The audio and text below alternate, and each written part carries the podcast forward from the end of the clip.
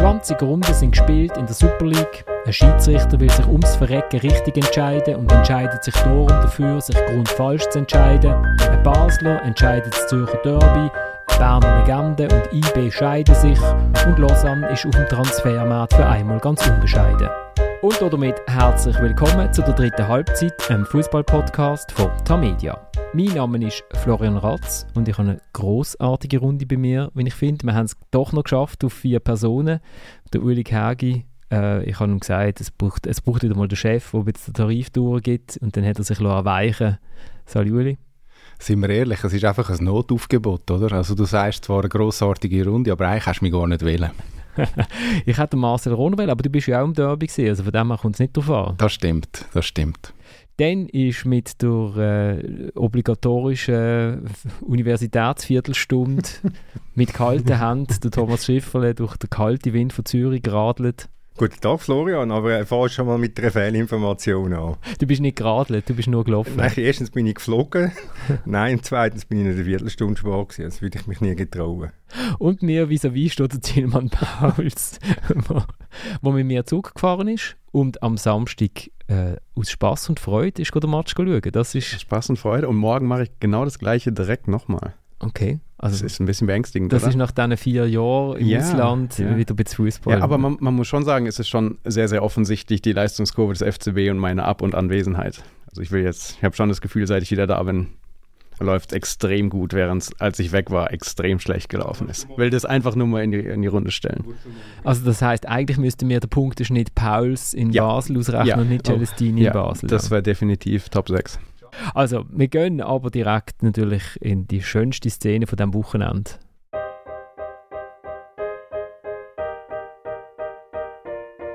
Ich habe sehr viel Verständnis dafür, dass diese Szene sehr kontrovers diskutiert wird. Ich muss Ihnen ganz ehrlich sagen, mein Fußballerherz äh, hat brüllt in dem Moment, äh, weil ich genau gewusst habe, ich gebe jetzt eine rote Karte, die mir eigentlich widerstrebt. Äh, auf dem Feld zur ersten Frage sehe ich die Situation so, dass der Lukas Görtl den Ball spielt in einer ähm, ja, normalen Art und Weise und nachher kommt es zu einem Kontakt mit dem äh, Sabatini.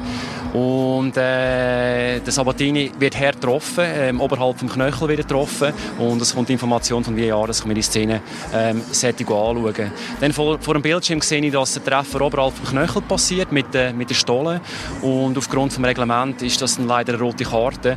Aber äh, wie gesagt, noch einmal, ich habe in dem Moment gewusst, äh, das ist eine Entscheidung, die ich nicht möchte treffen möchte, äh, die die Fußballwelt nicht versteht und ich habe absolutes Verständnis, dass das nicht die Entscheidung ist, die man möchte.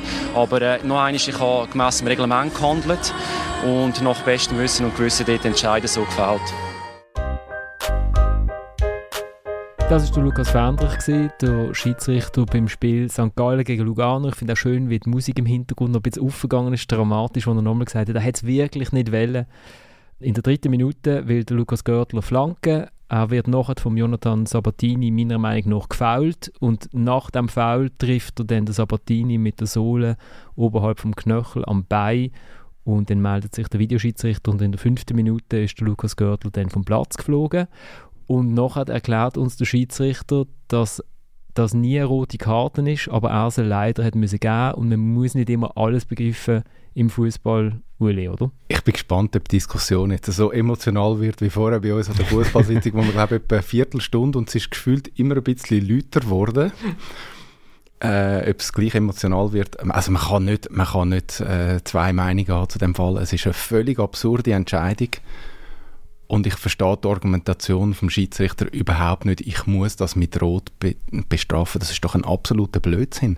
Wieso muss man das mit Rot bestrafen? Also dann wird man in Zukunft, äh, geschickt, der geschickte Verteidiger wird sich nach dem Torschuss äh, so faulen lassen, dass er an den Waden oder äh, Skibein getroffen wird und der Stürmer sieht, statt das Goal kommt er dann rot über. Also ich finde, ich kann das wirklich nicht nachvollziehen. Äh, das ist mal das Erste. Und das Zweite ist, also wenn der Schiedsrichter ja weiß, dass es falsch ist, wieso leitet dann die Regel nicht so aus, dass es eben richtig ist? Und dann gibt es einfach, gibt's einfach keine, keine Bestrafung für den Gürtler. Eben im ersten Fall noch als Foul. Also ist völlig abstrus für mich. Der St. Gallen-Trainer Peter Zeidler hat gesagt, mit Bezug auf den, auf den VAR, den Lionel Judy, es gäbe so schöne Prüfe. Und das sagt auch noch relativ viel. Also ich meine, äh, ich, wenn wir jetzt wieder eine Umfrage machen unter 999 Millionen 999.999 Menschen, wird es wahrscheinlich nicht einen geben, der sagt, das ist eine rote Karte. Es ist, es ist, es ist wirklich einfach nur absurd. Und ich meine, der Schiedsrichter beurteilt Szenen auf dem Platz. Ja richtig. Er sieht ja, es ist eine Flanke, er will flanken und dann ist alles okay und dann lässt das Spiel weiterlaufen. Und dann kommt der von Volkenswil, weil es möglicherweise schon zu langweilig ist nach drei Minuten und hat das Gefühl, jetzt müssen das zeigen. Wenn du natürlich nur Standbilder anschaust, von dem Moment, wo der Gürtel, der, der Sabatini am, Knöchel, am, am Fuß trifft, am Skibein, ja, dann ist es rot, logisch, aber es geht ja nicht um Standbild, sondern es geht um die Aktion. Also es ist völlig, äh, völlig absurd und ich meine, den gleichen Fall haben wir am Abend vorher gehabt mit dem Gimeno gegen, gegen Iverdar wo der Goalie von Iverdar den Böllen miserabel ausspielt. Das ist ja in einer Lieblingsszene von mir. Und, und der Gimeno geht auf den, geht auf den Verteidiger, der geht dort ran, schießt, Goal, nachher gibt es Foul gegen den Gimeno, obwohl er den Böllen spielt. Also die Schiedsrichter haben da so einiges äh, zu überdenken. Ich bin ja gespannt, äh, was der Schiedsrichterchef der Dani Wermelinger äh, uns für Antworten liefert auf unseren Fragenkatalog. Also Fakt ist ja, dass bei, in beiden Situationen kommt ja der Gegenspieler einfach zu spät. Ja, logisch. Oder? Also das ist eigentlich das Problem. Er kommt spät, er geht in eine Aktion, wo er eigentlich den Ball nicht mehr gewinnen kann und kommt durch das ein Tritt vom, vom, äh, eben vom St. Gallen oder vom Gimeno über. Also es ist völlig, also ich, ehrlich, ich kann es überhaupt nicht nachvollziehen. Nein, Florian, du hast es ja angetönt, eigentlich kannst du ja das Foul geben für den Sober, gegen den Sabatini. Könnte man, ja. Kann man. Tillmann? Ja, ich sage jetzt ganz bestimmt nicht das Gegenteil von den anderen zu einer. Also, das wäre mutig. Ja, das wäre eben. Ich habe kurz überlegt, aber so mutig bin ich dann definitiv nicht. Also ich, ich kann noch, etwas kann ich nachvollziehen, dass man als Schiedsrichtergruppe vor der Saison zusammensitzt, also ich, nee, ich tue es nicht nur nachvollziehen, ich gehe sogar davon aus, ich, ich verlange es sogar ein bisschen. Und dann schaut man sich Videos an und sagt, hey, was, was ist rot? Und dann sag, sagt man, okay, offene Sohle oberhalb vom Knöchel, ähm, weil das ist einfach gefährlich, das ist, äh, da nimmt man eine Verletzung in Gefahr vom, vom Gegenspieler und dann kommt es auch nicht darauf an, ist es absichtlich gewesen oder nicht, wenn man es grob fahrlässig oder fahrlässig von mir aus äh, in Kauf nimmt, dass man den Gegner trifft. Der FCB hat ein paar so rote Karten bekommen in dieser Saison, wo man auch immer können sagen, ja, sie haben ja probiert, so grundrichtig tendenziell Ball zu ginken, aber sie sind halt schlecht gewesen und haben dann einfach den Gegner noch getroffen oder den Ball und den Gegner. Aber dort kann man sagen, sie sind im Gegner vis-à-vis, -vis, so wie ich jetzt im Tilman und dem Thomas, wo mich sehr kritisch anschaut. Und ich habe so gut wie zwei, zwei Tische zwischen mir. ähm, und, und sehen den Gegner und sie nehmen es in Kauf, dass wenn sie den Ball nicht richtig treffen, dass sie dann den Gegner treffen. Beim Lukas Görtler frage ich mich, ist es jetzt neuerdings die Regel, dass wenn man will flanken, dass man zuerst Rückspiegel, Außenspiegel, Blick über die Schulter, nochmal Rückspiegel und dann erst flankt, weil der Sabatini kommt ja so aus dem Winkel raus, dass ihn der Görtler ja gar nicht sehen kann. Er kann man kann ihm nicht mal sagen, er nimmt es in Kauf, dass er ihn trifft. Und selbst wenn er ihn sehen würde, er, er schlägt einfach eine Flanke. Ganz einfach, schlicht und ergreifend. Und darum ist die Einwand eigentlich überflüssig, weil die, das, was du äh, mit noch ansatzweise Verständnis hättest, das hätte mit dieser Szene gar nichts zu tun. Ja, doch, das ist eben dann, und, und an dem hebt sich jetzt der Fernrich und sagt, ja, aber wir haben ja die Videos angeschaut und wenn man mit dem Fuß oberhalb vom Knöchel einen aber trifft... Aber in solchen Szenen muss es doch um einen versuchten Ballgewinn gehen. Also wo du wirklich eine reelle Chance hast auf den Ballgewinn. Und das ist ja da überhaupt nicht gegeben. Der Görtler ist ja viel vorher am Ball. Das Problem ist doch, dass der Sabatini viel zu spät noch in die Aktion hineingeht. Also er weiß ja, dass, der, dass, er den Ball nicht verwischen kann. Und da frage ich mich dann, wie kommt es zu so einer Entscheidung? Also wieso kommt der VAR überhaupt auf die Idee einzugreifen? Und wieso lässt sich dann der Schiedsrichter auf dem Platz überzeugen, dass er falsch gelegen ist und zückt dann die Rot. Das verstehe ich wirklich nicht. Der Fendrich hat ja eine Woche vorher die, die erste Gale gegen die Bühne von der jungen Basler. Ähm, und er sagt dann nachher, er hat die Szene gar nicht selber gesehen. Er hat sich auf sein Umfeld verlassen. Also jetzt ist er quasi zweimal reingeritten worden vom Umfeld. Wieso, wieso bleibt er nicht bei seiner ursprünglichen Meinung gestern? Wieso lädt er sich, wieso lassen sich die Schiedsrichter so leicht, immer wieder, so leicht überzeugen, beeinflussen vom, vom Wahr? Das begreife ich nicht. Doch, ich begreife es und das ist, weil, weil sie das Gefühl haben, sie sind gezwungen, Szenen immer gleich zu beurteilen, damit es konsistent ist. Und darum schauen sie ganz viele Videos an und bereiten sich mega gut vor. Und dann, wenn sie sozusagen, äh, dass man eben nicht sagt, weil das haben wir jetzt hier innen, müssen wir ehrlich sein, äh, der Schiedsrichter schon ein paar Mal vorgeworfen, ja, es ist nicht konsistent. Der eine pfeift das und der andere pfeift das. Also sind sie zusammengeguckt und haben gesagt, okay, hey, diese Saison, wenn etwas ist, so, dann müssen alle das Gleiche machen, oder? Und an das hat er sich, an das hat er sich jetzt wahnsinnig geklammert und und das Verrückte ist ja, dass er weiß, dass es falsch ist, sich daran zu klammern, aber er macht es halt trotzdem. Das ist so, ich finde es eigentlich fast ein Bühnenstück. Ich, ich, bin, ich sage es nochmal, ich bin gespannt, wie der Wärmelinger heute argumentiert. Oder ob sie, ob sie zur Einsicht kommen, nachdem die ganze Welt sagt, Hören, das ist Blödsinn, was sie da gemacht haben, ob sie zur Einsicht kommen, dass, dass man das muss ändern muss. Und wenn nicht, dann sind sie selber schuld, wenn sie dann wieder durch den Gacko durchgezogen werden im nächsten Fall. Also auf jeden Fall, die, die Sperren sind schon aus und der, weil der Lukas Görtler ja eine rote Karte bekommen hat, die er nie hätte dürfen bekommen, ist er nicht für ein Spiel gesperrt worden, sondern für zwei. Das ist gleich viel wie der Niki Belocco, der nach sechs Minuten denkt, es ist eine gute Idee, im Gegner hinten in die Waden rein zu trampen und völlig zu Recht rot sieht für eine leicht hirnrissige Aktion zu dem Zeitpunkt und er wird auch für zwei Spiele gesperrt. Man muss, eben, man muss nicht immer alles verstehen. Schön ist, dass IB kann verlieren und es kommt nicht darauf an, weil äh, St. Gallen verliert nachher das Spiel 1 zu 4. Es ist eine lustige, es ist eine lustige Liga. Ich meine, Lausanne Uschi hat vor äh, Lugano an die Wand gespielt, 3-2 gewonnen und dann wird Lausanne Uschi wieder von Winterthur an die Wand gespielt. Also es ist, äh, da ist nicht viel... Äh, nicht viel Konstanz drin in dieser, in dieser Liga. Aber schon ein Platzverweis, der wehtut, weil wenn St. Gallen den Match gönnt, wird es vorne wieder sehr eng. Also ja, natürlich. Für alle natürlich, also für alle, vielleicht für IB, aber es ist noch niemand da heute aus Bern, dann kann man sagen, es wäre für alle sehr schön gewesen. St. Gallen hätte den Match gewonnen und es wäre vorne wieder ein bisschen spannend gewesen. Aber es ist ja klassisch, eben IB kann sich ja selbst Niederlagen leisten und es passiert nichts. Also darum werden es Meister, man könnte es nochmal bestätigen. Wenn wir sonst noch etwas zu dem, zu dem Match sagen, also Lugano hat acht Spieler verletzt also aber sie haben mal den Athletiktrainer gewechselt wegen dem, in oder? Der Winterpause, in der Winterpause, ja. weil sie so viele Verletzte hatten, aber sie machen brav weiter. Ja, es sind glaube ich zwei oder drei dazugekommen, das haben wir schon das letzte Mal gesagt. Und den Rest haben sie glaube ich noch mitgenommen.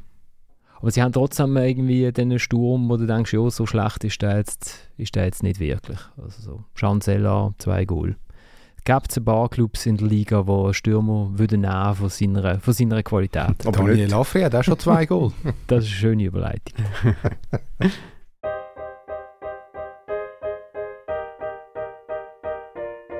Wir haben das wirklich angeschaut, taktisch, dass man manchmal äh, als Flügel auf einen Verteidiger überraschenderweise äh, ansticht oder an, angreift kann nicht mehr, reden. Ähm, und dann äh, ja, lasst er ihn gut durch, der Camberi für mich. Dann nehme ich ihn einmal mit, dann sehe ich den Brecher, lasst ein bisschen die kurze Ecke auf. Er gemeint, er will mich auf neu laden, also dann der kommt. Dann schieße ich einfach im Schuss. Äh, verliere ich die Sicht aufs Goal und dann, wenn ich aufstehe, schaue ich, oh, der ist ja drin. Und dann, äh, ja, es waren noch noch Emotionen gewesen und äh, froh, dass wir so einen können Sieg holen, weil für uns ist der Sieg unglaublich wichtig. Pascal Schürpf, wenn er dann mal nicht mehr shootet, werden wir ihn vermissen, wegen diesen Nachmatch-Gesprächen in der Mixzone. Der Mann, der in der 95. Minute das 2 zu 1 schießt für die Grasshoppers gegen den FC Zürich im Derby, Derby-Sieg, Uli. Äh, deine Söhne sind aufgeteilt, oder wie ist es bei genau, dir daheim? 50-50. Hat, hat aber nur einer mitkommen gestern. Ist der richtig dabei gewesen? Nein, ist der falsch dabei oh. gewesen, jetzt aus seiner Sicht, ja. Äh, ja, was hat er gesagt? Ich schieße im Schuss. auch ja. schön. Und dass der Camberi schön für ihn, finde ich auch schön. Ähm, ja, also ich meine, äh, letztlich, äh, GC hat, hat 70 Minuten, finde ich, nicht besonders toll gespielt, aber letztlich verdienen sie sich den Sieg ähm, mit ihrer Lust, am Schluss wenigstens noch das zweite Goal zu machen, also überhaupt noch Goal zu machen. Ich muss sagen, da hat mich, hat mich der FCZ total enttäuscht. Ich meine, es läuft ja eigentlich alles für ihn, er führt 1-0, GC ist sehr harmlos, aber Zürich macht wirklich gar nichts mehr fürs Spiel. Und das Überraschende ist ja, dass dann GC eigentlich die Matchwinner von der Bank bringt. Ähm, wenn man jetzt vergleicht, hätte man wahrscheinlich vor drei, vier, fünf, sechs, sieben Wochen auch noch nie äh, gesagt, dass GC quasi von der Bank besseres Personal kann bringen als Zürich. Aber sie machen die Wende von der Bank. Bei Zürich passiert eigentlich gar nichts, weil sie haben gefühlt fast keine Verstärkung mehr auf der Bank. Ja, also es ist, nicht, es ist am Schluss nicht gestohlen, obwohl ich finde, eben 70 Minuten lang ist GC wirklich nicht gut gewesen. Thomas, du hast ja unsere Kollegen über die Schulter geschaut und das fotografisch festgehalten. Mhm. Sie haben sich, glaube ich, nicht unter Druck gefühlt, gesetzt von Nein, dir nein, so. nein, nein, es war angenehm, gewesen, weil äh, ähm, ich tue in einem Match, wenn ich privat bin, gerne stehen und dann vor einer Woche beim FCZ ist mir noch rabiat weggeschickt worden vom Sicherheitsdienst, wir dürfen nicht stehen dort. Und bei GC, die sparen sich die, die Ausgaben für von einem Sicherheitsdienst, dann dürfen wieder stehen. War also sehr gemütlich, gewesen, von dem her, man hat sich ein können bewegen wenn nichts gelaufen ist auf dem Platz. Äh, nein, es ist schon... Ähm, also ich finde am Schluss einen, einen, einen absolut verdienten Sieg von GC, weil sie sich in der zweiten Halbzeit deutlich gesteigert haben, weil sie den Sieg auch haben wollen, weil sie mit dem 1-1 nicht zufrieden sind. Sie haben am Anfang, sie haben am Anfang den Goalie gebraucht, den Hammel, äh, wo doch zwei, zwei sehr gute Paraden äh, hat.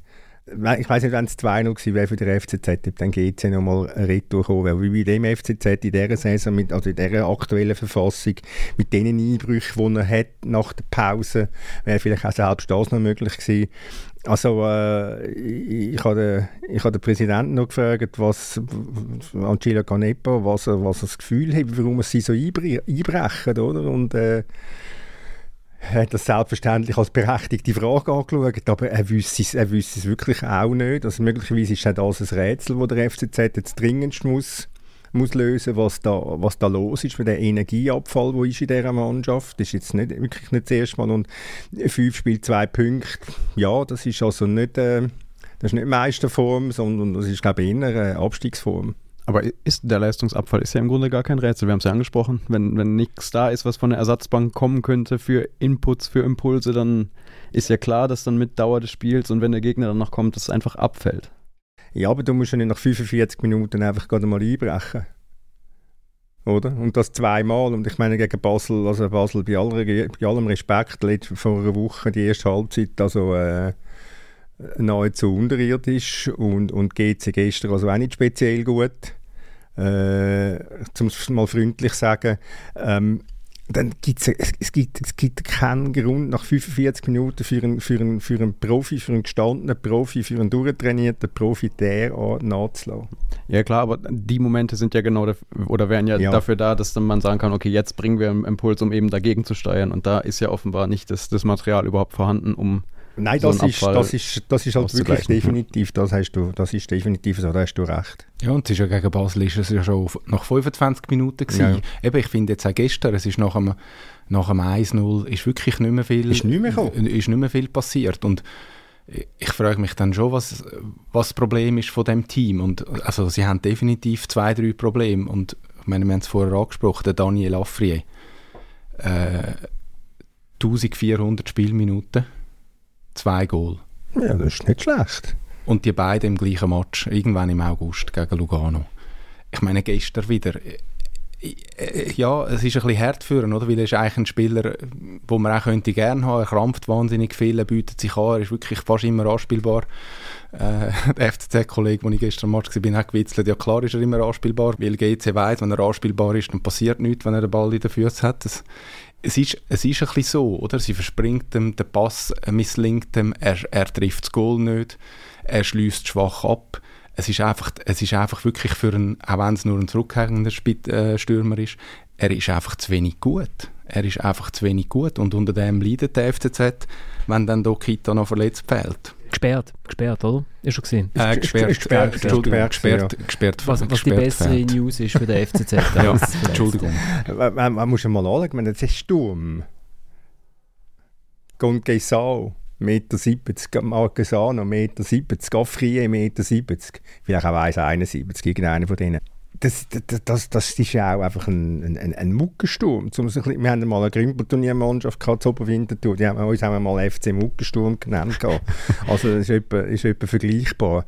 Das, das stellt ja auch nichts dar. Da, da machst du jetzt also wirklich nicht äh, vor Ehrfurcht... Ähm, äh, zitterisch da, als gegnerischer Verteidiger, muss ich sagen. Und das ist dann schon, ein, das physische Defizit ist dann schon äh, sehr offensichtlich, oder? Wobei das ja in der ersten Halbzeit nicht zum Tragen kommt, weil sie, weil sie dort ja in die Tiefe können. Sie haben ja, den, sie haben ja also es ist ja interessant, die Spielidee ist ja sehr klar und darum fragt man sich auch, weil sie so klar und einfach meine ich jetzt gar nicht negativ, sondern eigentlich positiv ist, warum dass man die in der zweiten Halbzeit nicht nochmal durchsetzen kann. Warum dass es dann langt, wenn der Gegner, der Boranjasovic, ein bisschen mehr unter Druck setzt als vor dem 1-0, wo er irgendwie auf einem Bierdeckel zwei äh, Hopper austanzt, wo vielleicht heute auch nochmal etwas äh, anlösen werden im Training oder so.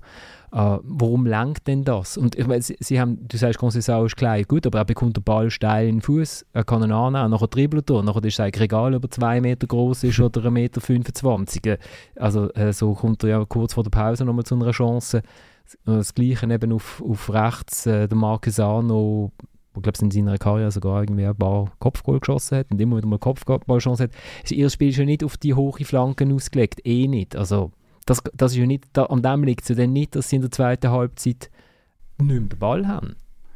Ja, also muss vielleicht meine eigene Aussage schnell re revidieren. Hat ja noch den Lattenschuss gegeben. Ist glaube ich vom Concessao gewesen, wenn ich mich nicht, wenn ich mich nicht täusche. Aber hat der Hammer an die Latte gelenkt? Ja, lenkt er schön an die Latte, das stimmt. Ähm, nein, es ist, für mich ist es wie so, für mich ist es Kopfsache. Also de, de, jetzt der Zusammenfall immer, eben nach ordentlichen Anfangsminuten gegen Basel habe ich die ersten 25 wirklich sehr ordentlich gefunden. Jetzt gegen GC ist eigentlich der Start auch okay gewesen. Du bist eigentlich das bessere Team, hast mehr Chancen und plötzlich geht einfach alles in sich zusammen. Es ist schon, es ist schon speziell und eben am Schluss kommt von der Bank einfach nichts. GC hat den ba äh, Babunski und hat den Schürpf. Es sind einfach die beiden, die dann die entscheidenden Szenen haben es ist, äh, das Kader ist zu knapp und ich bin gespannt, ob es da jetzt mal noch etwas probiert, weil ja, klar, jetzt bringt er die Jungen, äh, jetzt bringt er den League plötzlich, jetzt bringt er den, äh, den Reichmut äh, nach der Kritik, oder, dass er die Jungen zu wenig spielen lassen hat, der Henriksen. Aber es dunkelt mich dann gleich irgendwie zu wenig. Also eben jung sein an sich ist ja noch nicht gut, es braucht dann schon auch qualitativ irgendwie noch einen Boost und den, den sind sie einfach im Moment nicht, den bringen sie im Moment nicht. Also das ist vielleicht auch ein eine höhere Erwartung gegenüber zwei relativ jungen Spielern, aber ja, es ist einfach, das verhebt nicht, das ist zu wenig. Ich kann nicht gefragt, ob sie jetzt noch einen, einen Stürmer holen, endlich mal, nach fünf Spielen mit zwei Goal, oder nein, drei Goal. Entschuldigung, ähm, und er sagt, nein, sie sagen eigentlich gegen Basel und gegen GC an zwei hervorragenden Goalie-Leistungen gescheitert. So kann man es natürlich auch sehen. Ist klar, natürlich hat der Hitz der eine oder andere Böller gegeben vor einer Woche, gestern der Hammel zwei. Äh, so kann man es sehen. Aber ob es äh, der Weisheit letzter Schluss ist, die Antwort bleibt dahingestellt. Und, und sieht der Cheftrainer vermutlich auch ein bisschen anders? Möglicherweise, ja. Ja, und, und also ich meine, sie spielen ja schon vor der Winterpause, weißt? sie verlieren St. Gallen ohne Goal, sie verlieren das Wintertour 1-2, klar unglücklich. Äh, sie schaffen es gegen Luzern nicht, äh, nicht über ein 1-1 raus. Also es ist einfach, es hat sich ja dort schon angedeutet, wenn Kita kein Goal macht und der Marquesano nicht einspringt, haben sie ein Problem. Ja gut, mit dem muss man halt sagen, dort haben sie ein bisschen Pech gehabt. Also die, das wird dann möglicherweise halt schon Knacks geben, die, gegen Luzern spielen zu gut, gegen Luzern müssen sie deutlich gewinnen äh, machen dann auch das Goal, dann ist es 2 mm Offside und gegen Winterthur kommen sie ein Goal über in der 93. Minute, wo, wo 2 mm nicht Offside ist. Also das hat dann schon etwas gemacht mit dieser Mannschaft und dass sie nachher in St. Gallen ist sie, ist sie einfach ist sie blau gewesen, die Mannschaft, das haben wir ja gerade exemplarisch am Katic gesehen, Match, dass man dort mal verliert, okay, aber ja, also ich, ich bin erstaunt, dass dass sie nach wie vor nicht, wollen, nicht wollen reagieren personell. Wenn wir noch ein bisschen GC loben, weil ich habe gefunden, die in der zweiten Halbzeit hat die Mannschaft richtig viel, ich wachs kaum mit das zu sagen, aber richtig viel Energie auf den Platz gebracht. Also es ist ja jetzt nicht so gesehen, dass sie, dass sie der FCZ irgendwie spielerisch dominiert hätten, aber sie, haben, sie sind in den Zweikampf präsent gesehen und ich habe es schon mal gesagt, der, der Momo, es mag ihm nicht jede Aktion gelingen, aber der hat der hat jetzt das, was der Thomas beim FCZ ein bisschen vermisst, oder? Mhm. Er hat die Physis vorne im Sturm, wo er nicht nur beim, beim Assist zum 1-1 gut einsetzt, sein, sein Körper, seine Geschwindigkeit, der, der kann dir schon helfen, irgendwie, wenn du mal vorne musst den Ball behalten und das ist halt viel verletzt und immer wenn er shootet oder immer wenn er wieder mal ein bisschen in Form ist und shootet, denkt man, okay, die Mannschaft sieht auch wieder ein bisschen anders aus mit ihm. Das ist völlig, das ist völlig richtig. Der hat, der hat eine physische Präsenz. Und der Katic weiss das auch, wie das ist, gegen den Momo zu spielen. Vor allem, wenn der Katic aus der Position rausgeht, mal, wie vor dem, äh, vor dem 1-1, wo er aussieht, also boah, äh, ja. Ja, das war nicht gut. Gewesen. Also, nein, der, nein, der Momo, der hat, der hat wirklich etwas, das ist so. Aber eben sein Problem ist der Körper, dass er halt einfach immer wieder verletzt ist. Und wenn der mal könnte ein Jahr durchziehen äh, wäre das also ein ganz ordentlicher Super League-Stil, wage ich zu behaupten ich finde, also ich kann mich nur anschließen, ich finde, der, der hat auch so einen Wert fürs Publikum, oder? Wenn der Ball in die Tiefe gespielt wird auf ihn, äh, dann geht bei den GCler gerade so, geht gerade Hoffnung los. Du merkst es auch, oder? so er hat sich nicht getraut zu sagen, das Herz geht auf. dann geht gerade Hoffnung los, jetzt könnte etwas passieren. Man hat das Gefühl, der kann immer etwas bewegen und ich meine, das 1-1, das bereitet er einfach super vor. Also Katic, klar sieht er dort äh, schlecht aus, aber dort hat, glaube ich, der eine oder andere auch noch schlecht ausgesehen. Er spielt es ja super dann in den Rücken von der Abwehr, auf, glaube ich, auf den Penaltypunkt. Der Babunski macht es dann natürlich auch gut. Und ich finde, Abraschi, bei allen Limiten in so einem Match merkst du halt einfach, was der für einen Wert hat. Das habe ich gestern das Gefühl gehabt, ja, mit ein bisschen Glück macht er dann das 2-1, hat er vorher noch die Chance. Ja, GC hat gelebt und das finde ich, ähm, das ist die grosse Qualität von ihnen in diesem Derby und darum gewinnen sie den Match. Und bei dem, bei dem 1 ist mir aufgefallen, äh, das Zentrum vom FCZ, wo wir viel gelobt haben, dort juggeln sie beide im Zentrum äh, relativ locker und der Babunski zieht durch, weil es ist nicht so, dass äh, Matthew Conde wären beide eigentlich vor, also näher am eigenen Goal als er, weiß nicht, Conde geht irgendwie, weiß nicht was, geht der vor drei, fünf Ecke abdecken oder so, weil dort ist niemand. Und äh, Matthew findet irgendwie, ja, ja, komm, weiß nicht, konzentriere mich schon mal auf den Konter, also das ist auch nicht so gut gewesen. Ja gut, kommt dann beim, äh, wenn der FCZ schon niemand kauft, kommt dann bei GC jetzt noch große Hammertransfer bis zum 31. hat man Zeit, oder? Für, aus dem Ausland. Sonst muss man aber es ist, glaube ich, glaub, relativ klein, 31. oder? Das ist relativ rassig, ja, aber es sind immer noch zwei Tage.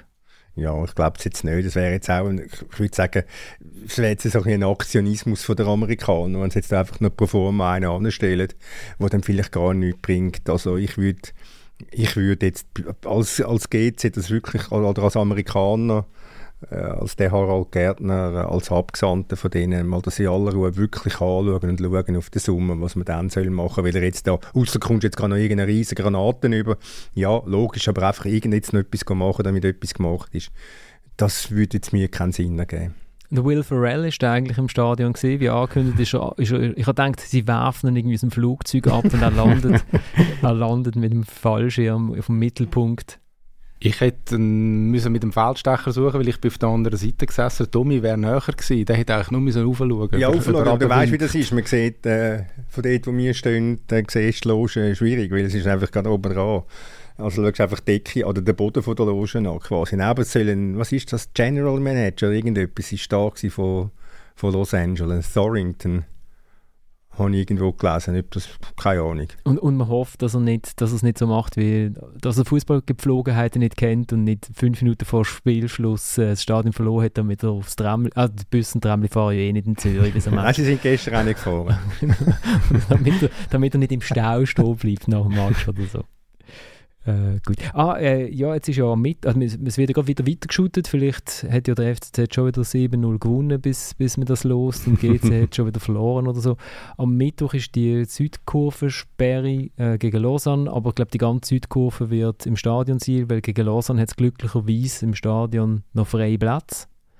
Und äh, ich glaube, die haben auf die, haben auf die anderen Tickets zusammengekauft. Und man man ist dann gespannt, was so vor und nach dem Match so rund ums Stadion passieren wird. Es hat ja ein paar Ankündigungen gegeben äh, während dem Spiel, oder?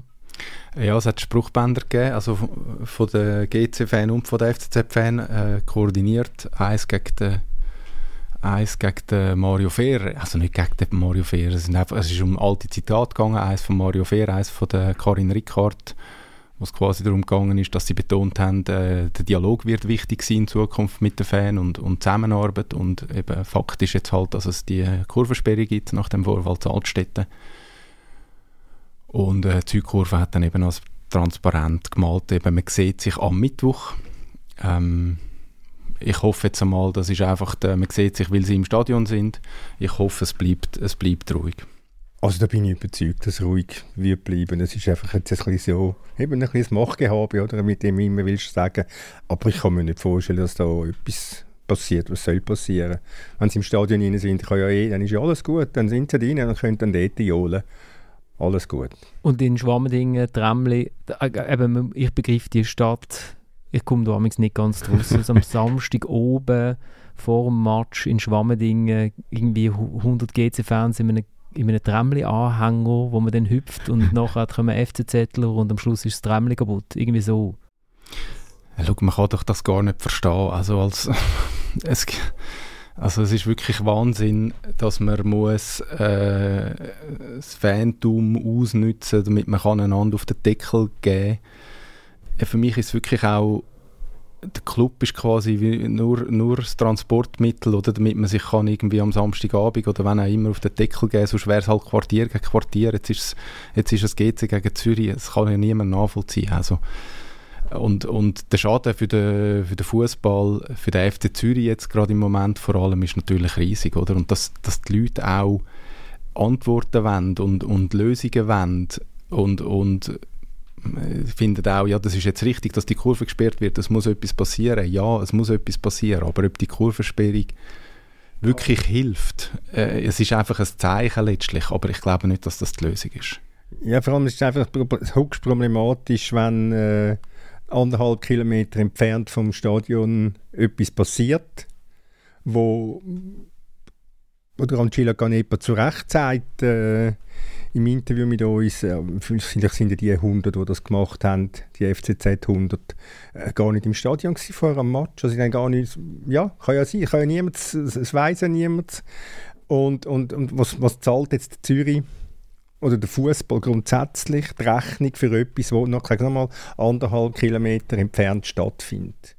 Also wenn, wenn, wenn jetzt, äh, könntest du jetzt ganz gut sagen, für das, für den Zwischenfall in Schwammendingen, ja, dann sperren wir jetzt äh, die Kurve links und die Kurve rechts im nächsten Derby.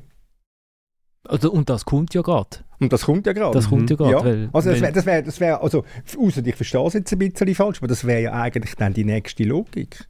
Aber das zeigt dir die, die ganze Willkür oder die Unverständnis. Also nach dem Spiel anderthalb Kilometer, okay, das wird bestraft, aber am Tag vor dem Spiel vielleicht mehr Leute, vielleicht ein bisschen weiter weg, das dann nicht. Mal ist die Strafe im nächsten Heimspiel oder im nächsten Spiel, mal ist sie im übernächsten Spiel und man kann, man hat überhaupt keinen Anhaltspunkt, warum. Man weiß nicht genau, wer eigentlich entscheidet. Man weiß nicht, warum das entschieden wird. Und ja, Wo wer entscheidet, das weiß man schon. Das sind Bewilligungsbehörde. Das weiß man ja schon. Ja, die Bewilligung, aber die Namen, also wer, wer ist Teil dieser, wer ist genau Teil der Bewilligungsbehörde? Keine Ahnung. Das weiß man auch. Das sind äh, die lokale... Ja, ja, klar, die, die Institutionen, ja, ja. ja. Aber eben, es ist immer, es heißt immer Arbeitsgruppe Bewilligungsbehörden, aber da sind ja auch ein paar Namen drin, logischerweise jeweils in diesen Sitzungen. Aber genau, Wer darum, genau das ist. darum ist Frau Ricard jetzt namentlich ja, ja, genannt genau. worden, weil sie hat ja mit ihrem Polizeichef die, die Sperre beantragt. Ich, ich meine, das letzte Mal ist es am Dienstag ausgesprochen worden, also wir wissen nicht, vielleicht kommt an diesem Dienstag ja wieder äh, eine Kurvensperre. Das Interessante ist ja, dass es vor dem Match Zürich-Basel in Wettingen eine Schlägerei gegeben hat, wo es hat kein Tramli in Wettingen. Hat es in Wettingen ein Tramli? Nein. Haben sie keins? Wenn sie eins hatten, wären sie zuerst in ein Tramli gestiegen. dort haben sie, wir haben Basel-Fans Notbremse gezogen und haben sich dann dort geschlägelt. Da gibt es auch Videos, das sind auch hunderte von Leuten, die aufeinander oder hundert Leute, die aufeinander losgehen. Das hat dann keine Stadionsperre ja. zur Folge, weil es im Kanton Aargau stattfindet. Eben, ja, ja. Gut. Und weil natürlich, äh, vielleicht auch, weil halt nicht die Polizei betroffen ist. Ich meine, der, der Vorfall am, im Bahnhof Altstadt ist halt gegen, hat sich gegen die Polizei gerichtet, nicht einmal gegen die, die von Basel, die sind glaube schon weg gewesen. Mhm. Und das am Samstagabend in Schwammerdingen, das war halt äh, Blau-Weiß gegen Blau-Weiß. Auch ohne Polizeibeteiligung. Vielleicht ist das ein Grund. Aber jedenfalls ist da, kann der Weg, der jetzt eingegangen, eingeleitet worden ist, äh, oder gewählt worden ist, der kann, nicht, der kann nicht die Lösung sein, wirklich nicht. Wir werden es sehen, am Mittwoch und weiter. Und ich habe auch ein bisschen Vermutung, dass es könnte, also dass die, die am äh, Samstag in Schwammendingen äh, sind schlägeln, gar nicht unbedingt die sind, die wissen, dass äh, die städtische Polizeivorsteherin äh, Ricard heisst, oder? Also vermutlich sind das gar nicht die gleichen Leute. Aber das ist nur so eine Vermutung von mir. Also lasst uns weitergehen, vielleicht wieder über Fußball reden.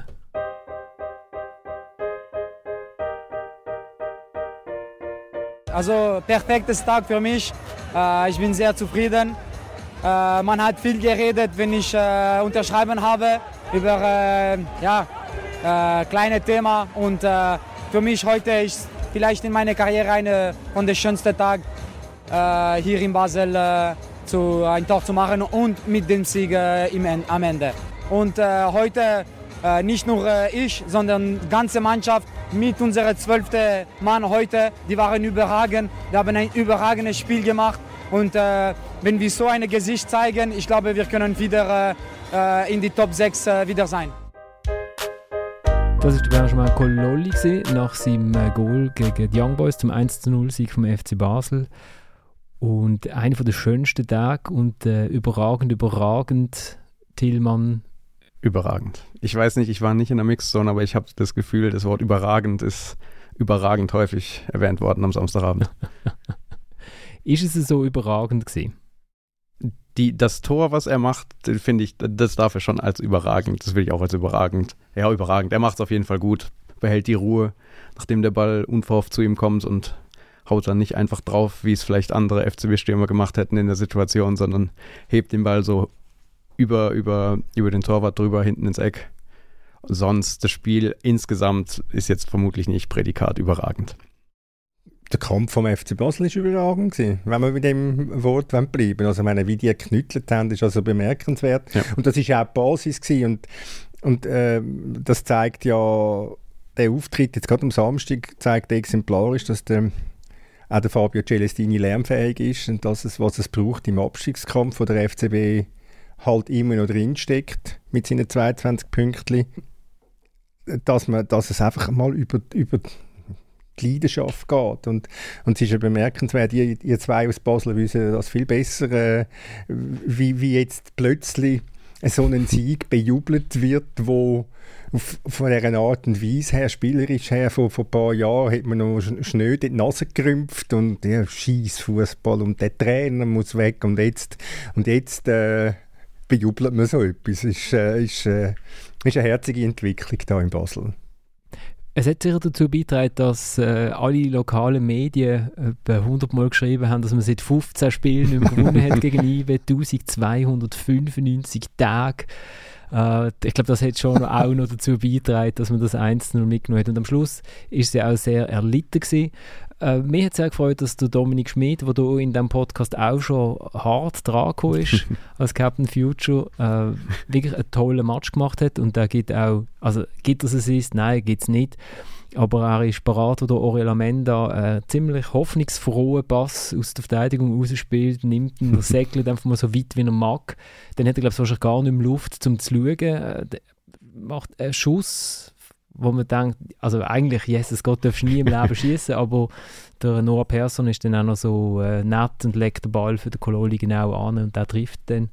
Und das ist es eigentlich gewesen, so mit Offensivaktionen. ja, aber Dominik Schmid ist auch, auch in der zweiten Halbzeit noch die paar Grätschen, wo er wirklich direkt in den Krampf gegrätscht ist und nicht mehr hochgekommen ist. Aber er, er war so wirklich so personifiziert, so die Solidarität und der Einsatz, den der FCB gezeigt hat am Samstag. Und vis-à-vis sind Young Boys gestanden, wo unter der Woche äh, der Jean-Pierre Nzame tatsächlich gegangen ist zu Como. 142 Goal in 240 Matches, irgendwie so etwas. 140 242 ah, hast du geschrieben. 140 in 242, das ist richtig, ich habe es bei eBay ab, ich habe es nicht mal abgeschrieben, weil ich mit Zahlen so schlecht bin, ich habe es copy-pasted. sicher ist sicher. Genau. Ähm, wo letzten Montag, wir haben es aber gar nicht diskutiert, aber ich glaube, schon am Montag ist noch die Geschichte in der Tribüne de Genève gewesen, dass er soll die Türe geschletzt haben äh, weil, weil ein IB nicht so sehr wollte Logo. IB bestreitet vehement, dass die Tür geschlossen worden ist. Sie ist sehr sanft geschlossen worden. Vielleicht ja, du hast, ja gesagt, du hast es richtig geschrieben. Zu ist zu. Aber sie ist zu und er hat schon mit, mit einer erstaunlichen Vehemenz den Abgang gesucht. Ja, und dann kommt der Match und natürlich ist es dann so, dass sie kein Goal schießen. Und man denkt so unwillkürlich, früher hat man jetzt, war jetzt so der Schampen gekommen und hat vielleicht noch einen reingedruckt und jetzt kommt halt niemand. Jetzt kommt der Gonvula oder irgend so etwas, wo ich also nach wie vor, wo nach wie vor für mich ein Rätsel ist, warum dass man so kann überzeugt sein äh, von dem als Stürmer, wie das die IB-Verantwortlichen sind. Also vielleicht täusche ich mich äh, in, de, in dem Urteil, aber bis jetzt ist also von dem sehr, sehr wenig gekommen, für das, dass der aus der Bundesliga gekommen ist. Ja, und, und, ich meine, es ist ja schön, wenn man sich leisten kann, den Ensame abzugeben. Es ist ja schön, wenn man sich leisten kann, den Ulysses Garcia abzugeben, mit in der Saison rein. Also, ja, wenn man dann so viel Selbstverständnis hat wie die von IB und denkt, ja, das, das geht ja, ja, alles gut. Dann ist, das, dann ist das okay. Dann müssen wir aber auch damit rechnen, dass man einige Auftritte anlegt wie am Samstag, wo also bis auf ein paar Szenen am Schluss also ich sage es auch bewusst so erbärmlich war. Also für eine IB-Mannschaft, der Auftritt war erbärmlich. Gewesen. Wir haben es ja am Samstag mal kurz. Ich, ich habe irgendwie gefühlt schon länger kein FCB-IB-Spiel mehr über die ganze Dauer gesehen.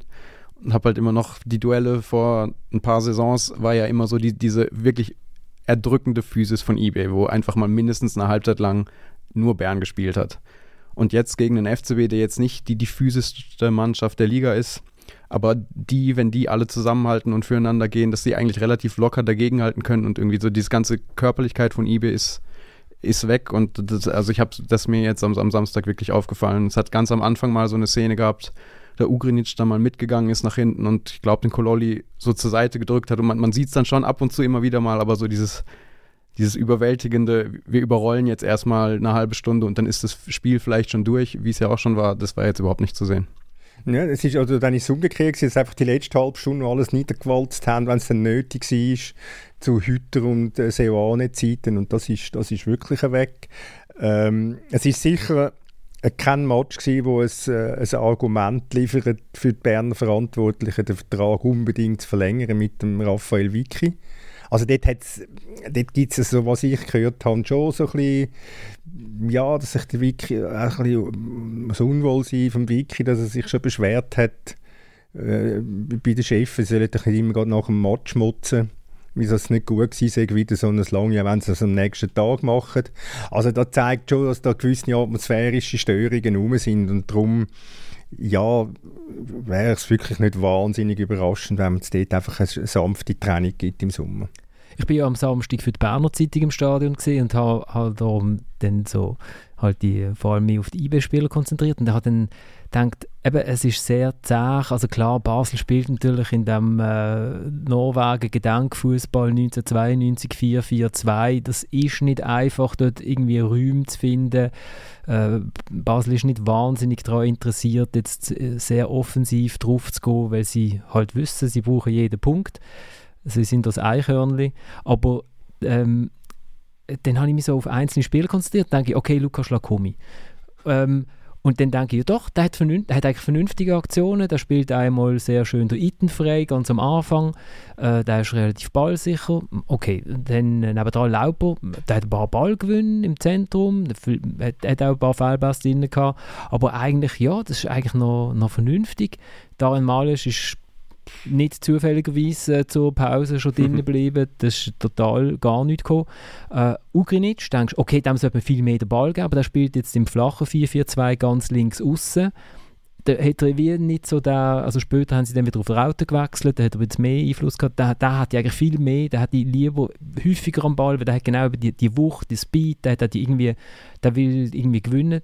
Dann ist vorne der Iten, denkst du, ja, ja, fünf Schüsse gegen super defensive Basler. Eigentlich hast du ein paar drin, die so, so ganz vernünftig shooten, aber im Ganzen sieht es einfach aus wie ein Schluck Wasser. und, und du hast vorhin gesagt, ja, wenn man sich das kann erlauben kann, einen Garcia oder einen Samelo zu schicken, wahrscheinlich hätte man sich nicht können erlauben sie nicht zu schicken. Oder? Weil der eine mhm. macht einen auf Stinkstiefel, bekommt schon eine halbe Million und dem Ulis hat man ja wahrscheinlich versprochen, du, wenn das grosse ja. Angebot mhm. kommt, mhm. dann lassen wir die wieder gehen. Aber ja. gerade der Garcia macht mir, glaube ich, weh. Also, weil nur eine Person auf links ist natürlich kein Garcia, der geht nicht an die Grundlinie. In der ersten Halbzeit null Flanken von links und in der zweiten drei, aber alle, die er stoppt und sich nachher auf der, auf der Rechte legt und so, ähm, da hat der Janko nachher mehr und der Blum beide, die nur je eine Halbzeit gespielt haben, viel mehr gebracht. Also ich meine mit Leisten meine ich auch, dass sie, dass sie das Gefühl haben, mal, das ist okay, wir könnten Garcia mit in der Saison abgeben, wir haben ja eine Person, ja, ja, mal, wir könnten ins Armee, dann soll er halt täubeln dann geben wir ihn weg. Äh, wir haben ja den Gonvula, also, weißt, sie sind natürlich, sie sind, behaupte ich jetzt mal überzeugt, dass sie das können, dass sie das können mit dem Personal, das sie haben, auffangen. Und das macht im Moment nicht, nicht zwingend den Eindruck. Und ich weiß auch nicht, wie gut dass der Umgang immer war mit, mit dem Ensame. Wir sind ja alle nicht dabei, wenn die da miteinander reden warum und wieso dass der genau verstimmt ist und warum und wieso dass man den nicht zu Servet gehen lassen ist, ist auch etwas, was sich mir ganz ehrlich gesagt nicht erschließt. Hat man dann so Angst vor Servet, dass der jetzt plötzlich, dass der, der plötzlich 17 Goal pro Match und dann wird Servet Meister. Also ja, es ist sicher nicht, äh, sicher nicht ein sehr, schöne, sehr schöner Abgang von einem sehr verdienstvollen Spieler. Gut, wenn er es macht, wenn er 10 Goal schießt und sehr wird Meister, dann wüsste ich jetzt einen Podcast, der sagt, ja, yes, es geht Ja, aber da weißt die Wahrscheinlichkeit, dass er das macht, ist ähm, tendiert, glaube ich, gegen null. Aber ist es nicht so, also ich habe jetzt nur die Zusammenfassung gesehen und habe mir aber vom Florian versichern lassen, ich habe gar nichts verpasst, wenn ich nur die Zusammenfassung gesehen habe ist nicht so, dass sie sich jetzt einfach gegen GC eigentlich durchgemogelt haben, muss man ja schon fast so sagen, oder durchgeduselt und jetzt einfach gegen Basel nicht. Und sie sind halt einfach ja schon seit Monaten eigentlich immer wieder nicht besonders gut und jetzt Basel vielleicht jetzt noch ein bisschen schwächer. Ähm, ja, ähm, ich glaube, sie haben sich das eigentlich mit dem Samé nicht können leisten Ich glaube, sie haben sich eigentlich nicht können leisten Und ich glaube auch, es ist irgendwie da vielleicht ein bisschen ein, ein Managementproblem im Umgang mit dem Spieler dass der jetzt so kompromisslos weg hat wollen. Also gut, der hat aber auch in Genf hat er, gell, ja. hat er also das Training boykottiert. Nur wenn wir jetzt schon auf Psychogramm gehen und Ja, er hat auch dort kompromisslos den Weg auf Bern gesucht, das kann man so sagen. Also er hat, schon, er hat schon eine Geschichte, wo man jetzt nicht ja, das Gefühl ja. hat, dass es nur an seinen Vorgesetzten liegt, wenn er Das, äh, das habe ich mit wechselt. dem nicht sagen, aber irgendetwas hat ja zu dieser Verstimmung geführt, oder dass der jetzt unbedingt weg will. Also wenn sich der so wertgeschätzt fühlt, wie man sich vielleicht als Stürmer in seiner Position mit seinen vielen Goal könnte fühlen, dann hätte, wäre das vielleicht auch nicht passiert. Aber klar, Fernanalyse, wir wissen nicht, was genau in diesen Gesprächen passiert ist. Vielleicht ist das wirklich ein sehr spezieller Typ. Aber ich glaube, man kann schon, also im Moment deutet so ein vieles darauf ein, dass sie einfach nicht mehr so besonders toll sind als Team. Ich kann nicht wenn du das, IBGC ansprichst, Nachtrag zum Schürpf, weil wir vor einer Woche haben kritisiert, wegen seinem Fehler, wo dann das Gegengol einleitet, also eine Niederlage verschuldet. Und gestern macht das wieder gut. Und wenn man die Gesamtrechnung macht, hat es in Bern einen Punkt verloren, wegen dem Schürpf. Und gestern haben sie zwei gewonnen, wegen, also plus eins, alles gut. Plus eins Bilanz, das ist die bekannte Plus-Minus-Bilanz im genau. Fußball.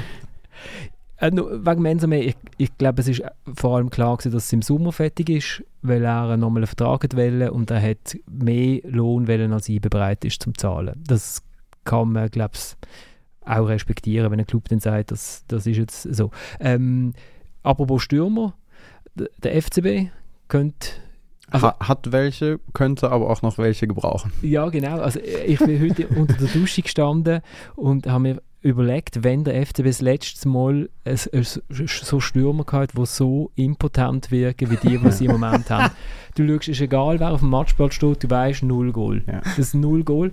Natürlich hat er, hat er hat der arme Barry wieder einmal, wo es ist gar nicht so eine richtige Chance, der Benito ging mit dem Ball ans Schienbein, es wäre eh noch Offside ja. und so Meine Lieblingsszene ist, ist wo der Juan Gauto so im American Football Style über das halbe Spielfeld rennt und dann hat er und dann ist plötzlich völlig unverhofft auch schon im Strafraum und könnte allein eigentlich auf eine Goalie ziehen und dann findet der Bar ist eine gute Idee jetzt auf den ersten Posten zu rennen. Zieht der, zieht der Benito mit wo zwei sehr wichtige Blocks hat in dem Spiel. Und der Benito blockt dann den Schuss vom Gauto ich bin hundertprozentig sicher, wenn der Ball nicht einem Benito ans Bein geht, dann geht er einem Barry ans Bein. Weil der steht nämlich hinter dran, genau in der Schusslinie. Das ist ja. Wahnsinn. Also ist taktisch nicht die intelligenteste Aktion von ihm. Er hat auch zwei, drei Pässe gehabt, wo du musst sagen, mein Gott, fünf Meter, aus fünf Metern müsst ihr, könnt ihr zum Kollegen spielen und was macht er, der Bülle? Geht ins Out. Also er ist schon ein Pechvögel, nennen wir es mal freundlich. Und es ist schon, hat schon eine gewisse Logik, dass der, der junge, aufstrebende äh, Fabian Frei mit drei Toren immer noch der, der Top-Torjäger des FCB in der Liga ist. Das ist eigentlich eine Absurdität, auch nicht zu übertreffen. Ja, ja holt noch jemand? Ja, also wenn jetzt Albion Ayeti dasteht, wenn dieser Podcast, wenn du da, wenn du fertig geschnitten, geschrieben, bebildert, getitelt hast, dann würde es mich nicht überraschen. Es ist zu hören, dass er vielleicht sogar schon vorm Wochenende den Medizincheck gemacht hat oder jetzt irgendwie in diesen Tagen und sieht so aus, als wird er zurückkommen. Aber es könnte dann auch durchaus auch passieren, dass man sagt, ah, jetzt haben sie noch einen Stürmer mehr, aber Fabian Frei, der junge, dynamische, aufstrebende Fabian Frei, ist immer noch der Top-Torschützenkönig. Also der Albion Nayeti ist eigentlich der verlorene Sohn, der zurückkehrt, Endlich oder? mal wieder ein verlorener Sohn, der zurückkehrt. Genau, wo, wo ist er zuletzt gesehen? Ich habe ihn ein bisschen aus den Augen verloren, muss ich sagen. Ah, jetzt, ich, wir haben gerade den Namen gesprochen. Ja, danke. So. Er hat in der Türkei gespielt, das letzte halbe Jahr, fünf Einsätze, ein Tor. Da hat man sich trotzdem entschieden, den Vertrag aufzulösen und würde dann ablösefrei nach Basel kommen. Und eigentlich dort mit ein riesen Geschäft, oder? Irgendwie für 12 Millionen zu West Ham gegangen. Dort nicht geshootet, dann hat Celtic gefunden, ein Spieler, der bei West Ham nicht shootet, passt sicher sehr gut zu uns. Dort nicht geshootet und jetzt eben Gaziantepspor. ja, war nochmal bei Graz, glaube ich, zwischendurch noch. Okay. Aber reiht sich in die, in die Reihe ein. Und ich, auch, ich, ich, ich, ich lese nur nach. Ich glaube, das ist der einzige türkische Club, der nicht Spor hinten dran ah, hat. kein Spor also, da. Okay, gut. Gaziantep-Spor. Hat kein Spor hinter dran. Gaziantep-Spor ist der einzige Club. Also, unsere, unsere türkischen Hörerinnen und Hörer haben wir ja schon letzte Sendung praktisch verloren, wo was Fenerbahce und Galatasaray verwechselt, Besiktas ja. und Galatasaray verwechselt worden ist. Es, wird nur, es geht nur noch bergab äh, von hier weg. Ja, also. Du schüttelst so den Kopf? ja, ich weiß es jetzt halt nicht, ja. Ja, ich weiß so es tatsächlich auch nicht, aber ich schüttel auch eher, als dass ich nicke. Das macht sich immer gut in einem Podcast, wenn man schüttelt. Ja. Was schon eindrücklich ist, also eindrücklich. Man könnte auch sagen, ein Club, der so viel Geld äh, ausgibt für seine Spieler, kann eigentlich mit so einem Punkteschnitt rechnen, aber seit der Celestini zurück ist, haben sie 1,88 Punkte pro Spiel. Das ist sehr vernünftig es ist in, weder in Zürich noch jetzt gegen IB hat man das Gefühl gehabt, dass gegen vorne wahnsinnig viel Power äh, da unterwegs war, aber das es ist, glaube ich, auch wirklich nicht, was Thomas angesprochen hat vorhin, es ist, glaube ich, nicht der Fokus. Sie sind jetzt mal froh, dass sie drei Spiele kein Gegentor bekommen haben und das ist jetzt wirklich so, so der, der, das Fundament, der Grundstein, um darauf aufzubauen. Und eben, es ist ja bei Fabio Celestini ging es ja, glaube ich, ein bisschen drum, als er gekommen ist, zu sagen, ah, passt das mit der Fußballidee, mit dem Offensivfußball und hat jetzt, glaube ich, dann wirklich das, was man im Abstiegskampf machen sollte, wirklich den Fokus auf, auf Stabilität und Defensive gelegt. Und das zahlt sich jetzt im Moment aus. Ja, mein neun Spiel, neun Spiel, 17 Punkte, das ist, äh, das ist eine ordentliche Bilanz. Mit dem würde man fast Meister werden, haben wir hoch gerechnet. In einer schwachen Meisterschaft, ja. unterhaltsame Meisterschaft. In einer unterhaltsamen Meisterschaft. Schafft es denn der FCB noch auf Platz 6? Der Benjamin ist ja völlig überzeugt von dem. Ja, also eben, wenn sie, wenn sie jetzt so weiterspielen, wenn sie die Solidarität beibehalten, wenn dann irgendwann nochmal die Stürmer treffen, häufiger als sie das jetzt tun, eben, also wenn man auf die Tabelle guckt, der Abstand ist nicht riesig und es ist alles andere als unmöglich. Sie müssten einfach zum ersten Mal in der Saison mal ein bisschen sowas wie eine Konstanz hinbringen und das jetzt konservieren und weiterführen. Sie haben jetzt einfach ein bisschen Pech gehabt gestern, dass St. Gallen nicht für uns gespielt hat und äh, und Lausanne auch nicht. Also, dass Luzern noch gewonnen hat und, und, und Lugano in St. Gallen gewonnen hat, das hat jetzt das Loch wieder, ist halt wieder aufgerissen über Nacht. Das ist jetzt ein bisschen Pech, das hat sicher ein bisschen gedämpft, aber wenn sie so weitermachen, also dieser Meinung bin ich auch, dann haben sie absolut Chancen, noch Sechster zu werden. Bei IB ist es so, ich habe dann zu oben noch Afrika Cup geschaut, weil ich auf der Berner Zeitung unterwegs war. Mohamed Kamara ist nicht zum Einsatz gekommen mit Guinea, aber Guinea hat trotzdem gewonnen gegen Äquatorial Guinea und das sind nur zwei von den drei Guinea, die an dem Afrika Cup teilgenommen haben. Und der Meshak Elia hat zu oben getroffen zum 1-0 gegen Ägypten. Der ist nachher 1-1 gestanden äh, und es ist ins Penalty-Schießen gegangen. Was ich nicht gesehen habe, weil auf Blue man nur 90 Minuten Fußball präsentiert bekommt und bei Verlängerung einfach gnadenlos abklemmt, warum auch immer.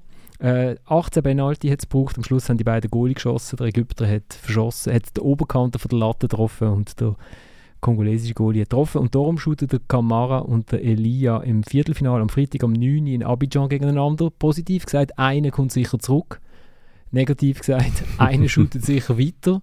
Wann bräuchten sie eher? Wir haben es ja in der Fußballsitzung besprochen. Gut, das Gut, ist wie- der, uns zuhört, ist Fußballsitzung Nein, ist, ist, ist, ist, ja- ist ja relativ klar, dass es der Meshak Elia ist, den du äh, im Moment würdest brauchen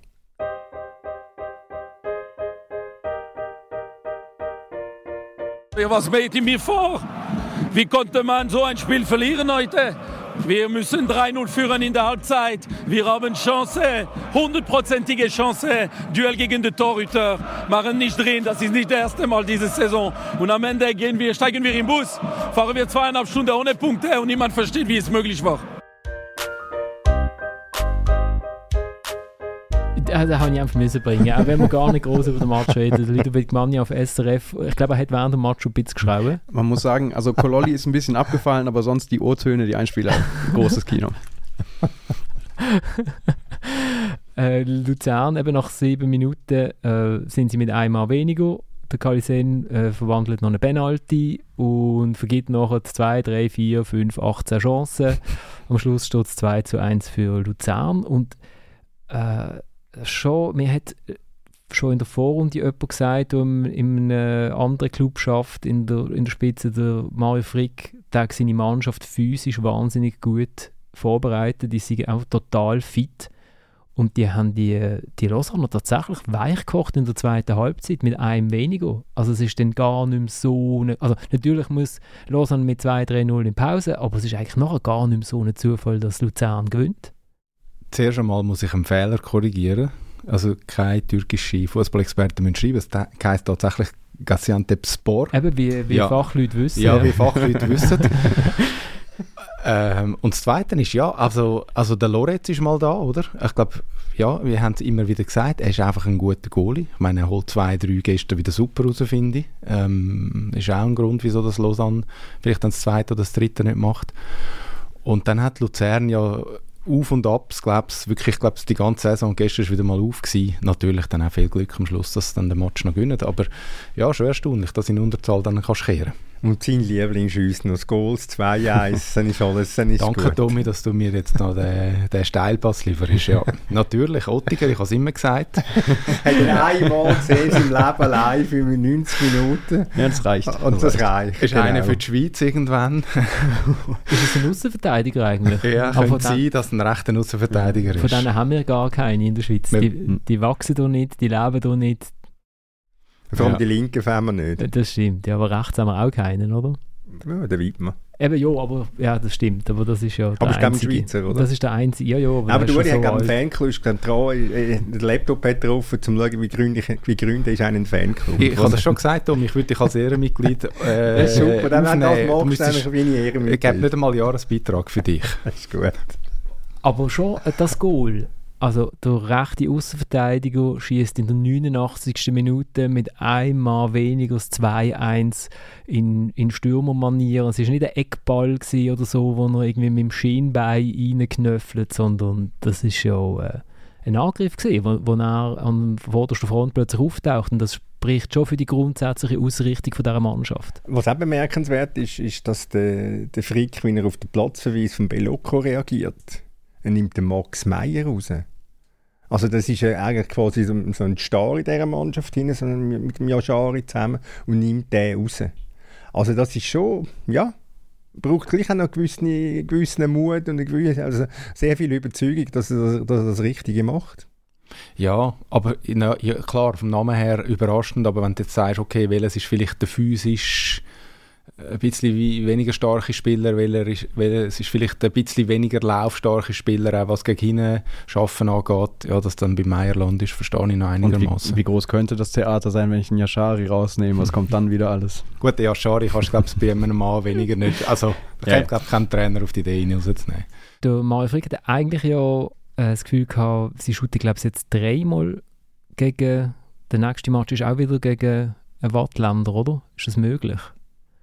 Sie haben irgendwie drei Welsche zum, zum Rückrundenstart gehabt. Und er hat Jetzt haben sie äh, das weltberühmte Stade Lausanne-Uschi. Genau, und er hat eigentlich das Gefühl gehabt, dass das die große Chance ist, um äh, zum sich vorne richtig festzubissen. Oder? Also von dem her ist der Start mit einem 1 zu 2 Niveau da äh, jetzt nicht gerade ideal gewesen. Und ich glaube, sie brauchen, sie brauchen in der Innerschweiz diesen Sieg. Sie haben ihn gebraucht. Und durch äh, Ludovic Magnan kann sich damit trösten, dass ihm sein Club äh, ein Superstar oder ein kommender Superstar verpflichtet hat, der Simone Pafundi. Wer kennt ihn nicht? Ich. Aber ähm, gilt offensichtlich in Italien als Riesentalent. Wir haben jetzt leider alle unsere... Se ah, der, der Uli kennt ihn? Nein, du Uli kennt ihn auch nicht, nicht, oder? Ich kenne ihn auch nicht. Ich habe ihn auch googeln. Aber du hast ihn googelt? Absolut. Offenbar ein Supertalent. Ja, ja, korrigiere mich, aus Udine gekommen äh, Leihweise fünf, was, 15 Millionen äh, festgeschriebene Ablösesumme, wenn sie ihn dann verpflichten Ja, finde ich eine relativ vermutige Summe. Gut, wenn du, wenn du einen Anteil, wie viel Prozent? 20 Prozent Manchester United? 25. Für, 25 für wie viel Milliarden? 1,5. Für 1,5 Milliarden 25 Prozent Manchester United kaufst, dann kannst du dir auch noch 15 Millionen leisten als Herr äh, Chef Ineos für äh, 1,66 Meter grossen äh, 17-jährigen Italiener, das sind neun, über 90'000 Franken pro Zentimeter, die man da zahlt. Das, ich freue mich. Freu mich. Für die Super League absolut angebracht, finde ich. Genau. Also wenn sie da wieder kaufen, wenn das super wäre und sie würden da kaufen, wäre es großartig für die Liga, fände ich schon. Und sie, sie brauchen ja einen Ersatz, weil äh, ihr äh, Supertalent ist ja, fällt jetzt wahrscheinlich ein ganzes Jahr aus, oder, mit Knäuverletzung. Bei Lausanne. Ich schaue mir alle Fragen an. Der Name ist mir vor, auf den Namen, auf den, vorher bin ich ganz stolz, dass ich den Namen gewusst habe. Aber jetzt weiss ich halt wieder nicht mehr. Der Domi müsste in solchen Moment eigentlich ja, können aushelfen. Aber sogar er, ist, sogar er ist sprachlos. Das ist... Der Alvin Sanchez. Das, Ries, das Riesentalent. Talent. Der, der ist ein Talent. Der ist ja. richtig, ja. ja. genau, und äh, der fehlt ein bisschen. Gut, also, dann hat noch Winterthur gewonnen äh, gegen Stadlos Uschi, wie du gesagt hast, dominiert. 33% Ballbesitz haben sie, glaube ich, am Schluss. Ich weiß nicht, ob man das direkt dominieren nennt, aber... Äh, das geht um die Anzahl der Goalchancen und ähm, meine Winterthur müsste vor der Pause Minimum vier Goal schiessen. Klar hat Lausanne, äh, Lausanne Uschi den, der Penalty, wo der Keller rausholt und dem Gegenangriff 1-0. Kopfballgoal vom Zuffi, das ist auch eine relative Seltenheit. Ja, nein, nachher haben sie, es, haben sie es gut gespielt gegen einen sehr schlecht verteidigenden Gegner miserabel verteidigenden Gegner. Winterthur war auch nicht eingeschüchtert, muss man auch sagen, von der Atmosphäre. Das ist überraschend jetzt eigentlich. Das, weil du spielst schon nicht vor so einer Kulisse täglich. Nein, das ist, wirklich nicht, das, das ist eben so, ja. Also in Versmann haben wir gesagt, es seien 100 Lausanner im Stadion und 200 Winterthur-Fans. Sie haben es dann nachher irgendwie zusammengekratzt auf 1430, wo die waren, ja, wahrscheinlich irgendwo verteilt in der ganzen Stadt. Äh, es hat dann schon einen hundsmiserablen Eindruck gemacht. Das ist also schon sehr schlechte Werbung für die Superliga, so eine Atmosphäre, muss man halt schon sagen. Und dann hat Winterthur die Goal nicht gemacht, was hätte, hätte müssen machen Ja, und dann sind mal noch ein Zittern, ein bisschen ins Zittern, kommt zwei, drei Minuten lang. Und am Schluss noch der Konter. Also, äh, Winterthur hat Luzern gezeigt, wie man in Lausanne gönnt. Und man darf noch eins, muss man sagen, zu Winterthur, wenn das, das habe ich, also es gibt kein attraktiveres Spiel als mit Winterthur. Wenn wir jetzt rein die Anzahl Goal schauen. In diesen 20 Matches mit Winterthur Beteiligung 81 Goal. Das heisst 4 Goal pro Match. Das gibt ja keine Mannschaft, die, die bei den Top 5 liegen, die das nur an. Und Meier München geht ganz knapp mit 3,89 habe ich nachgeschaut. Aber sonst, also, die, alle Grössen haben keine Chance, diesen Wert zu erreichen.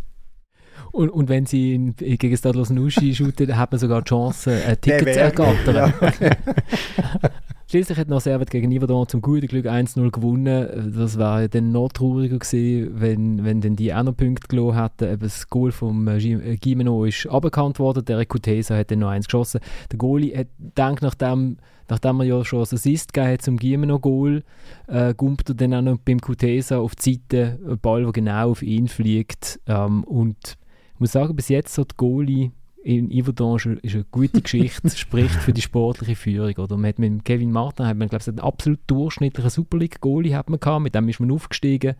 Dann holt man einen Kanadier aus der Serie C, wo Bologna gehört und der lenkt dann auch daneben und der Martin ist dann verunsichert, der lenkt auch daneben. Dann schickt man den, den Kanadier, der shootet jetzt in Kanada, weil die mit Bologna, da Vancouver, oder? Das ist ja der Gemelli Club da, genau. Das wäre in Montreal eigentlich. Ah, Mont also shootet in Montreal, ich weiß nicht, ist mir, ist mir eigentlich auch wurscht. Und dann holt man einen Franzosen aus der Türkei. Wieso redest du denn so lange drüber, wenn es der wurscht ist? Weil es faszinierend ist, dann holt man einen Franzosen aus der Türkei. Ich glaube, der, im ersten Match gegen Luzern hat er gut gehabt und im zweiten Match zwei Riesenböcke, die zu zwei Goal führen. Eins ist aberkannt. Da denkst du, ja, aber... Aber er muss, er muss, ich habe gehört, er muss extrem wichtig sein für die Kabine schon. Der Paul. Ja, ja. Der Paul. Der Paul Bernardoni, oder wie heißt der? Bernardoni. Kommt er von einem Club, der mit Spore endet?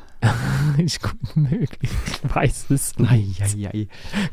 Konjaspor. Also, äh, wie immer von Franz Mohr gegen den Schluss. Ich danke euch vielmals fürs Mitschwätzen. Ich danke euch vielmals fürs Zuhören. Wir kommen in einer Woche wieder, dann sind irgendwie zwei Runden gespielt und alles ist wieder anders und äh, Dann können wir wieder das Gegenteil behaupten. Genau, Großartig. wir können wieder das Gegenteil behaupten. Ist ja, ich habe den, den IB-Matchbericht geschrieben und nach einem 0-1 so, er ist jetzt nicht jubelarienmässig rausgekommen. Das war irgendwie der dritte Kommentar. Gewesen. Sie, Herr Ratz, haben vor einem Jahr im Podcast gesagt, dass IB die Liga über Jahrzehnte dominieren wird. Und jetzt, aber wenn man auf die Tabelle schaut, die dominieren ja immer noch. Also, und der Thomas hat ja gesagt, sie werden mit Singen und Pfeifen Weitermeister. Ich bin Mit- begeistert, mit welcher, mit was für einer Energie du in deine Berner Rolle gesprungen bist am Wochenende. Es ist vorbildlich, wirklich. Ja, ja, ja, klar. Also wenn, wenn schon, dann schon. Ich bin gespannt, wie ich das dann auch schaffe, wenn es Liebe gegen Sporting Lissabon ist. Wenn, du, ich habe gemeint, du musst Stadlos an Uschi abdecken. Das ist doch der Match. Hey, wir steigen aus mit, ähm, einem, mit dem Ton, wie es tönt, wenn man so in der 89. Minute äh, mit einmal weniger äh, das 2-1-Sieg-Goal schießt. Sorry, der muss jetzt da noch rein. Danke, Matthias, dass du mich beliefert hast. Ich habe es natürlich sofort an Florian weitergeliefert und ihn nicht unter Druck gesetzt, in keinster Art und Weise hat sich frei dafür entschieden, das jetzt zu bringen. Genau, es ist, es ist von den Social Media Kanal, Kanal vom FC Luzern, das 2-1 vom Severin. Ciao zusammen.